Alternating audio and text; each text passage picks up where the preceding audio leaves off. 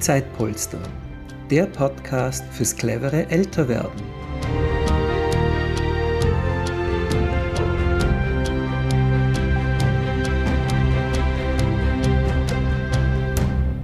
Herzlich willkommen zur heutigen Folge des, unseres Podcasts Zeitpolster, der Podcast fürs clevere Älterwerden.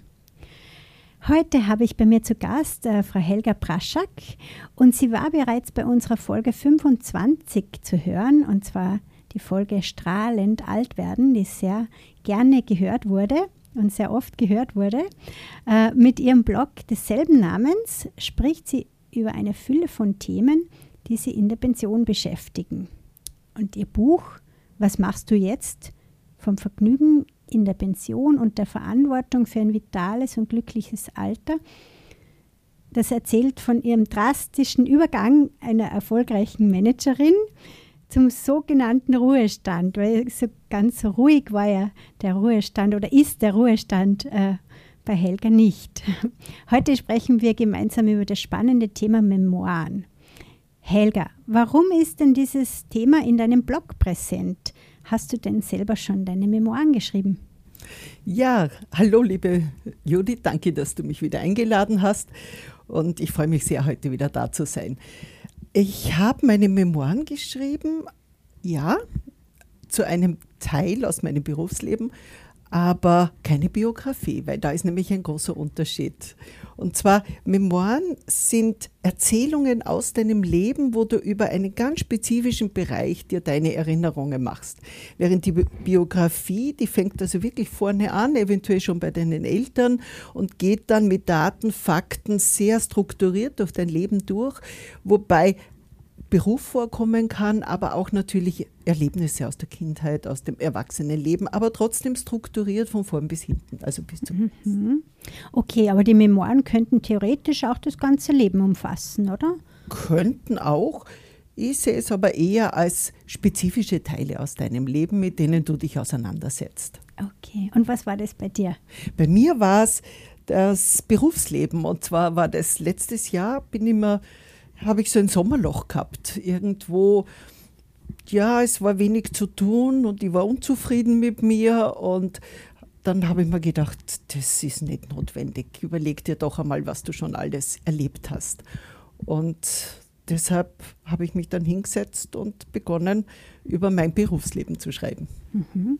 Und wie war diese Erfahrung? Wie ist du denn da dabei gegangen? Das, ich habe völlig unstrukturiert angefangen. Ich habe begonnen bei, den, äh, bei meinen vielen, vielen Dienstreisen und die sind in ganz exotische Länder gegangen, wie Jemen und Kasachstan und so weiter. Also in Gegenden, wo ja, wo man nicht so leicht hinkommt und habe meine Fotos gesammelt und meine Erinnerungen dazu aufgeschrieben. Und das Spannende war, dass bei den Erinnerungen mir dann klar geworden ist, was übergeblieben ist. Und das waren keine, keine Details aus dem Beruf, sondern das waren die menschlichen Erlebnisse. Ja? Das waren Interaktionen mit Leuten in der Wüste. Das, waren, äh, das, das war wie in Kuala Lumpur zum Dentisten musste und daraus dann ein Programm für die ganze Firma gemacht haben, dass man äh, medizinische Hilfe überall kriegt. Und, und daraus, nach diesen Reisen, ist es dann dazu gegangen, dass ich mir dann gedacht habe, na gut, das war jetzt so das Sahnehäubchen, ich habe ja gearbeitet auch richtig. Und dann sind es die Projekte geworden und dann die Themengebiete und dann habe ich von vorne angefangen, warum habe ich mir diesen Job überhaupt ausgesucht? Warum habe ich mir das zugetraut? Was wollte ich bewirken? Was ist draus geworden? Was ist nicht draus geworden? Welche Menschen haben mich begleitet? Ja, welche haben mich unterstützt? Welche, mit welchen habe ich Probleme gehabt? Ja, und das war speziell interessant aufzuarbeiten, weil ja, wenn ich damit jetzt nicht fertig bin, dann müsste ich mich dem wirklich widmen. Und, und ich bin draufgekommen, dass ich besonders aus diesen schwierigen Beziehungen natürlich das meiste gelernt habe. Mhm. Also es war auch ein bisschen ein Abschluss mit deinem Berufs-, mit deinem langen und erfolgreichen und abwechslungsreichen Be Berufsleben, dass du das einfach mal genau anschaust, aber dann auch abschließt, oder? Und mit das allem war's, Ja, das war es schon so. Und ich habe auch, mhm. hab auch geschaut, zum Beispiel, äh, wie war mein Work-Life-Balance? Mhm. Ja, ähm, und bin draufgekommen, dass ich viel mehr Work-Life-Balance hatte, als in Erinnerung war. Ja, weil für mich war der Job schon sehr, sehr präsent und sehr viel und ich habe mich sehr engagiert dafür. Und dann bin ich draufgekommen, ich habe die ganze Energetik daneben gelernt und wir haben tolle Urlaube gemacht und so weiter. Und Judith, ich habe auch meinen Sohn befragt. Ja. ja und habe gesagt, wie ist es denn dir gegangen mit deiner Working Mom? Ja, weil als äh, Working Mom hast du immer das Gefühl, die Kinder kommen jetzt kurz. Und der hat mich ganz überrascht angeschaut und hat dann gesagt, wieso war ja alles in Ordnung? und das war wirklich so eine, eine tiefe Erleichterung. Ja? Und wir haben dann noch mehr drüber geredet. Ich habe auch meinen Mann interviewt, wie es dem gegangen ist mit seiner Working Partnerin und so. Da waren viele viele erleichternde und tolle Erkenntnisse drinnen. Schön, ja, das klingt spannend. Und danach, wie ist da danach, wie war das Gefühl, wie, wie du das äh, Stück in deinen Händen gehabt und du hast mir ja netterweise heute das mitgebracht zum, zum Durchschauen und das ist ja ein ganz schöner Wälzer geworden. Äh, wie war das Gefühl, als du das in Händen hattest? Also, ganz grandios. Ja. Ganz grandios, wirklich war. Ich bin, ähm, ja, das ist meine Schatzkiste. Ja, das ist wie eine Schatzkiste, in die kann ich ja immer wieder reinschauen. Es gibt ein einziges Exemplar davon, ja, das ist bei mir. Und ich war wie im Flow, wie ich das geschrieben habe. Und ich habe mir auch kein Blatt vor den Mund genommen, sondern ich habe für mich das rausgeholt, was für mich darin jetzt wichtig war.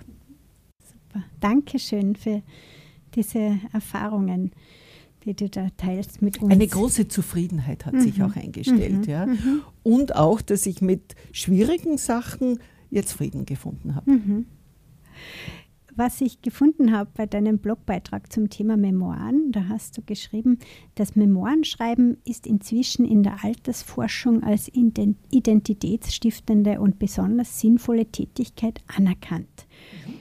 Kannst du mir dazu ein bisschen was erzählen? Warum ist denn das wichtig und wertvoll? Mhm. Ähm, diese Aussage habe ich gefunden in einer Dissertation von einer Dame und die sagt, dass es dieses Memoirenschreiben und dieser Rückblick, genau das, was ich jetzt auch beschrieben habe, löst auch so ein, ein Wohlbefinden aus. Ja? Man wird sich so klar über das eigene Leben und auch, dass man es in der Hand hat ja, dass man so vieles gestalten kann und konnte. Und das einmal wirklich sich vor Augen zu führen, das ist ein ganz wichtiger Punkt. Ja, damit, dass man mit sich und seinem Leben zufrieden ist und Ja sagen kann dazu. Ähm, man fühlt sich besser, wenn man etwas schreibt, weil man es aus sich hinausbringt. Ja, das ist nicht nur irgendwie schwammig in einem selber, sondern man lernt sich auszudrücken zu verschiedenen Dingen. Und man bewertet es natürlich aus dem Heute. Ja, und man kann Dinge erwachsen bewerten, was man eigentlich nur kindlich abgespeichert hat. Ja, weil viele der Dinge hat man kindlich erlebt, erlebt irgendwo abgespeichert und das hängt dann da so in der eigenen Aura herum. Ja? Aber wenn man das vor den Vorhang holt und sich noch einmal aus der heutigen Sicht anschaut, kann man es neu bewerten. Und, und das hilft manchmal enorm. Das Zweite ist, dass man also wirklich ähm, ja, auch Dankbarkeit entwickelt für die vielen schönen Momente, weil so viel bleibt oft das Negative im Vordergrund. Aber wenn man sich dessen, dem wirklich rückbesinnt, dann, dann kann man schon sehen, wie viel Positives da auch war. Und das, das regt die Dankbarkeit an. Und vor allem aber auch, es gibt so ein, ein, einen, eine Hilfestellung dafür, wie habe ich mein Leben geschafft. Ja, was waren meine, meine Ressourcen, mit denen ich mein Leben geschafft habe und auf die kann ich heute immer noch zurückgreifen.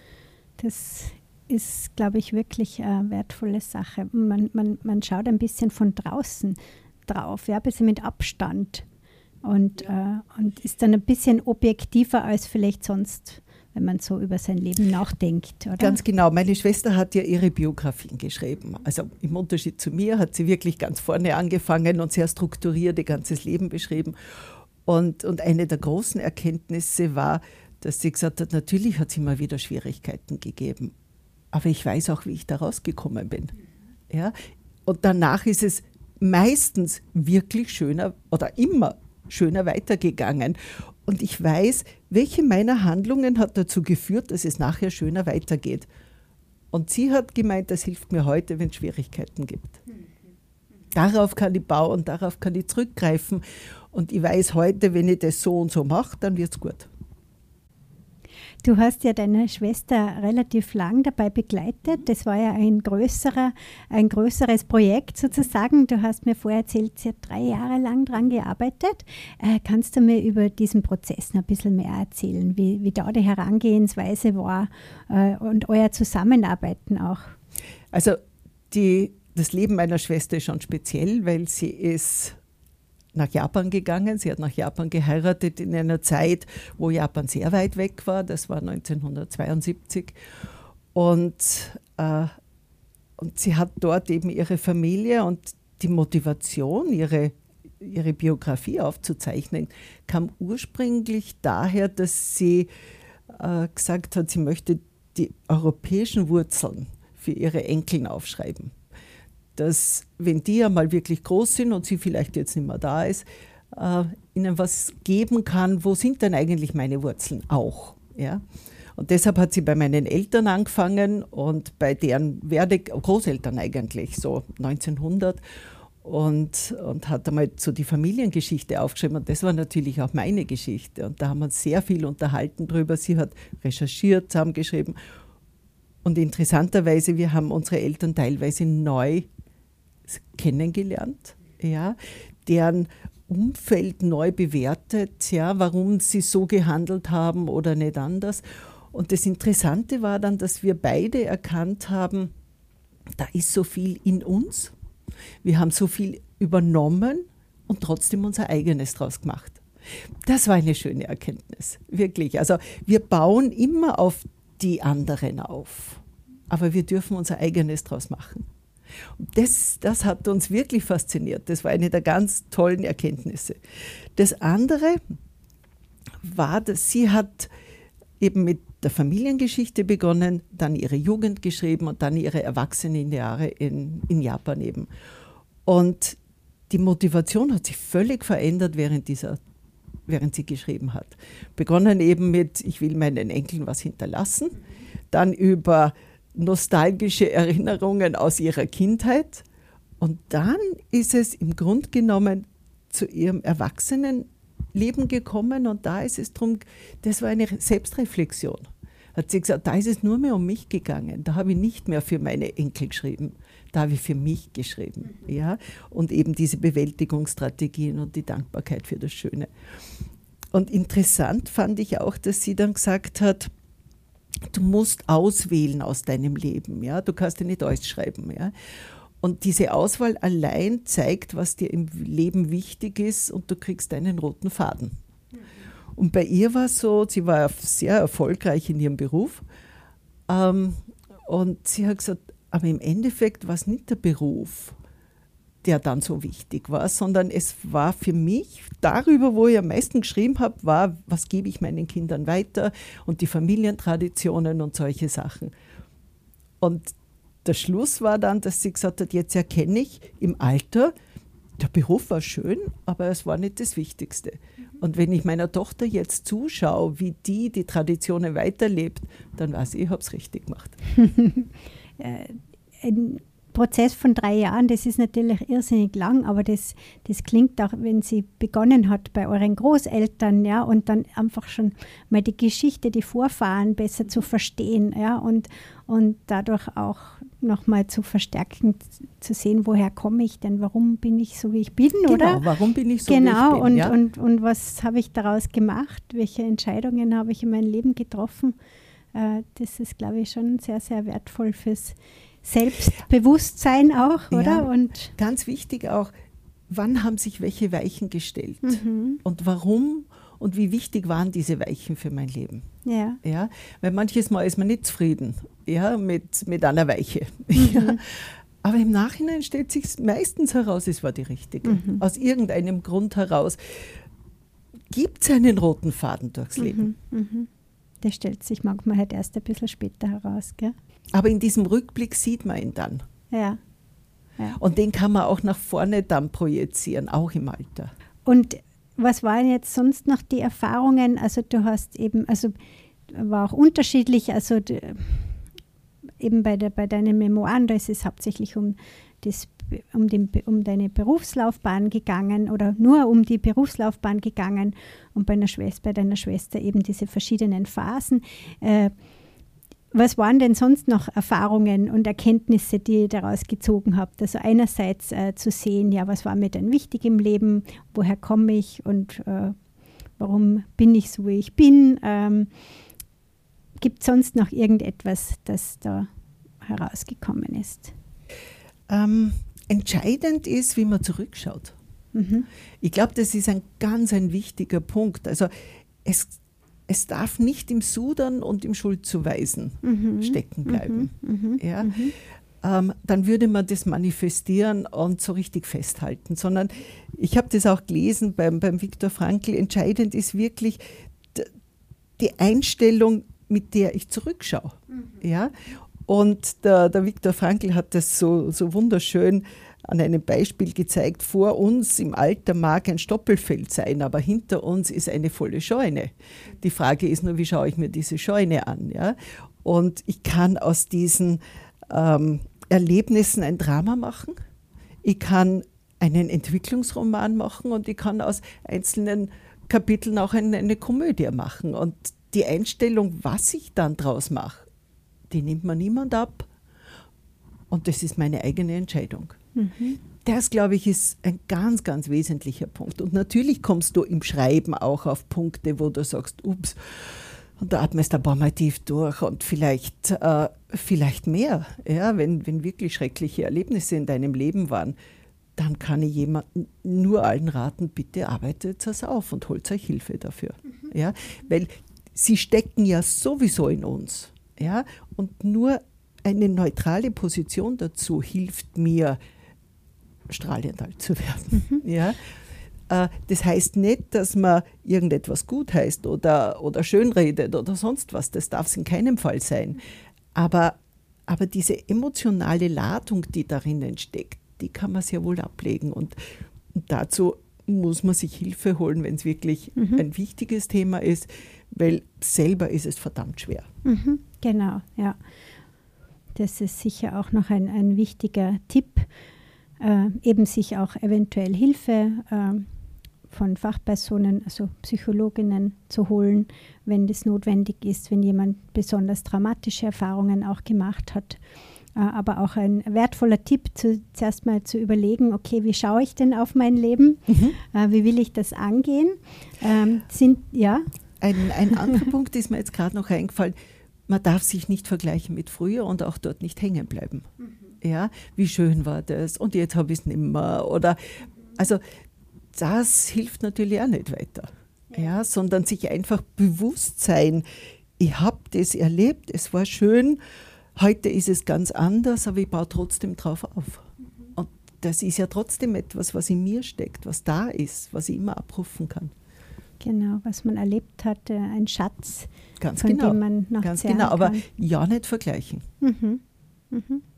Okay, also Und auch nicht hängen bleiben. Ja, also es gibt Dinge, die soll man sich auf alle Fälle vielleicht vorher durch den Kopf gehen lassen, bevor man so äh, eine, eine Biografie oder eben Memoiren startet. Aber vieles passiert dann auch im Tun, oder? Ich glaube, das meiste passiert, passiert dann im Schreiben. Mhm. Ja. Mhm. Und also für mich war es, meine Schwester ist mehr äh, strukturiert herangegeben gegangen. Für mich war das nicht der Zugang. Ich habe mir dann auch, wie sie fertig war, gedacht, na, sie ist zehn Jahre älter und ich habe mir gedacht, na, da bist du noch viel zu jung dafür. ja, weil was ist, wenn du dann jetzt dein ganzes Leben schon geschrieben hast? Was ist denn dann? Ist dann dein Leben aus so ungefähr? Und, ähm, und habe daher also nur Memoiren geschrieben, einen ganz wichtigen Teil. Aber ich denke mir, wenn, selbst wenn du deine Biografie schreibst, dann bist du so im Reinen mit dir, dass das Weitergehen sehr viel leichter wird. Mhm. Hast du dann auch vor, noch eine Biografie zu schreiben? Ich weiß es nicht. Momentan bietet ja. sich irgendwie nicht an, aber Aha. vielleicht schon. Ja, vielleicht kommt Wie gesagt, ich bin nicht so Tag der strukturierte Schreiber von Ja. vorn bis hinten, aber ich nehme sicher noch einzelne Bereiche aus meinem Leben raus. Ja, und irgendwann sind dann die Puzzleteile sowieso Und dann beieinander. sind die Puzzleteile beieinander.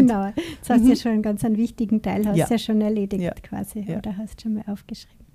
Und ja, also das heißt, die Herangehensweise, die ist natürlich auch äh, sehr individuell, ja, je nachdem, welcher Typ man ist. Man könnte Genau. das strukturieren Genau. oder Hauptpunkte bündeln, äh, wo man sich denkt, darüber möchte ich auf alle Fälle schreiben. Wenn wir jetzt bei den Memoiren bleiben und nicht bei der äh, Autobiografie, äh, genau vielleicht auch in uns hineinspüren, was ist mir denn wichtig, was möchte Genau. ich denn Ja, ja. genauer Also beleuchten. manche Leute sagen, naja, Biografien, das machen irgendwelche berühmten Leute oder so. Mein Leben ist ja nicht so aufregend gewesen.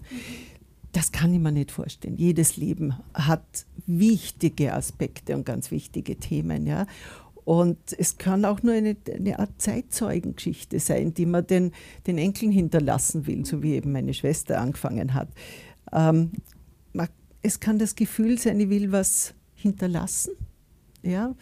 Ich will was festhalten. Es kann sein, dass ich ähm, zu etwas ein neues Verständnis bekommen will und deshalb schreibe. Also es gibt ganz unterschiedliche Motivationen und Ausgangspunkte. Ja, und es ist sicher einfach ein ganz wertvoller Zeitvertreib, sage ich jetzt mal so ganz banal. Deshalb heißt es ja in der Altersforschung, es ist wirklich etwas Wichtiges, mit seinen Memoiren oder Biografie aufzuzeichnen. ja, und wenn man gerade äh, Tage hat und vielleicht äh, in den kalten Monaten äh, nicht so genau weiß, was tun mit sich selbst, wäre das, wär das halt auch äh, eine Beschäftigung, die man immer machen kann.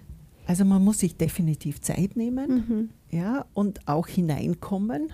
Ja, nur so zwischendurch ein paar Seiten schreiben, das geht sicher nicht gescheit. Mhm, mhm. Ähm, und man muss sich vom Alltag abkoppeln. Und ich glaube, das ist einer der wichtigsten, eine der wichtigsten Schwierigkeiten eigentlich, dass, weil wir haben eh immer was zu tun. Ja, oder irgendwie kann man sich ja immer beschäftigen, aber da muss man sich rausnehmen und sich dem widmen. Also vielleicht ein, zwei Tage die Woche fix dafür einplanen oder gewisse. Stunden. Natürlich, aber dass man halt äh, einfach einen Raum schafft, der, der nur dafür Also da ist. Ja. ich bin definitiv in den Flow gekommen und Ja. ich habe mich dann rausnehmen müssen, dass ich das, Das andere noch erledige. okay, ja, ja. Schön, aber das ist ja ein tolles Zeichen, wenn man in den Flow kommt, dann muss das was Wichtiges sein auch, gell? was Gutes. Also da habe ich mir noch notiert äh, als Frage, wie viel Zeit sollte man einplanen, ist natürlich auch bestimmt sehr individuell. Und wenn man jetzt bei den Memoiren bleiben, kommt es auch darauf an, wie lange die, der Zeitraum äh, war, äh, mit dem man sich beschäftigt hat. Meine Schwester hat deshalb auch so lange gebraucht, glaube ich, weil sie einfach so viel Material hatte. Ja. Äh, Damals hat man nicht telefonieren können, die einzige Kommunikation war Briefe und sie hat als Quelle tausend Briefe gehabt, ja, und ihr Tagebuch. Und ja, und die Mutti hat das alles aufgehoben. Also da war viel zu lesen und zu schauen. Ich habe bei meinen Sachen ja nur ein paar Fotos gehabt und, und ein paar Präsentationen, ein paar Berichte und, und der Rest war wirklich Erinnerung. Mhm, mhm. Und du hast äh, drei Monate gebraucht. Ich habe drei Monate gesagt, ja. gebraucht, Aha, ja. Okay. Was mir auch noch aufgefallen ist, du hast auch vorher schon erwähnt, du hast mal deinen Sohn und deinen Mann auch befragt. Wie haben sie die Zeit erlebt? Also andere Menschen zu befragen zu dieser Zeit äh, ist doch vielleicht auch eine gute Gelegenheit, einerseits auch ein bisschen noch weiter objektiveres Bild zu bekommen, andererseits vielleicht auch eine gute Chance mit äh, ehemaligen äh, Schulkolleginnen oder Arbeitskollegen äh, Absolut. in Kontakt absolut. zu treten. Ja, absolut. Also es ist eine Chance auch teilweise alte äh, Beziehungen wieder aufzubauen, aufleben zu lassen. Ähm, es ist ein bisschen eine Nostalgie dabei, ist keine Frage. Solange man nicht verharrt, ist es gut. Mhm. Ähm, mit Geschwistern oder sonstigen äh, Verwandten abzusprechen und das Bild ein bisschen zu diversifizieren und, und andere Brillen aufzusetzen, ist extrem wichtig. Mhm. Ah Ja, das gibt sicher dann noch ein runderes runderes Bild. Und ist auch spannend, weil da kriegt man vielleicht die eine oder andere Rückmeldung, mit der man nicht gerechnet Ja, hat. Gell? ja. Mhm. So, für alle Zuhörerinnen und Zuhörer, die noch nicht wissen, was Zeitpolster eigentlich macht, noch ein ganz kurzer Einwurf zu unserer Sache. Zeitpolster ist ein zertifiziertes Sozialunternehmen, das Betreuungsleistungen für ältere Menschen, kranke Menschen, aber auch Familien mit Kindern äh, vermittelt. Da geht es ums Einkaufen gehen, Gesellschaft leisten, Freizeitbegleitung, äh, Hilfe im Haus und Garten und mehr. Und das Besondere bei unserem Konzept ist, dass die Helfenden, die sich jetzt für andere Menschen einsetzen, ihre Stunden gut geschrieben bekommen für später, wenn sie selber Hilfe brauchen. Jetzt äh, sind wir schon am Ende äh, angekommen. Vielleicht noch von dir eine kurze äh, Motivation für unsere Hörerinnen und Hörer, die vielleicht sich denken, boah, ist das was für mich? Soll ich das machen? Was Ja, würdest du unbedingt. ihnen sagen? Ja, unbedingt. Auf, die, auf die ganz persönliche Art und Weise. Wirklich. Es ist so befriedigend, es ist so ähm, reinigend auch teilweise. Und ich kann es nur empfehlen. Super. Vielen, vielen Dank, liebe Helga, für diese interessante Folge.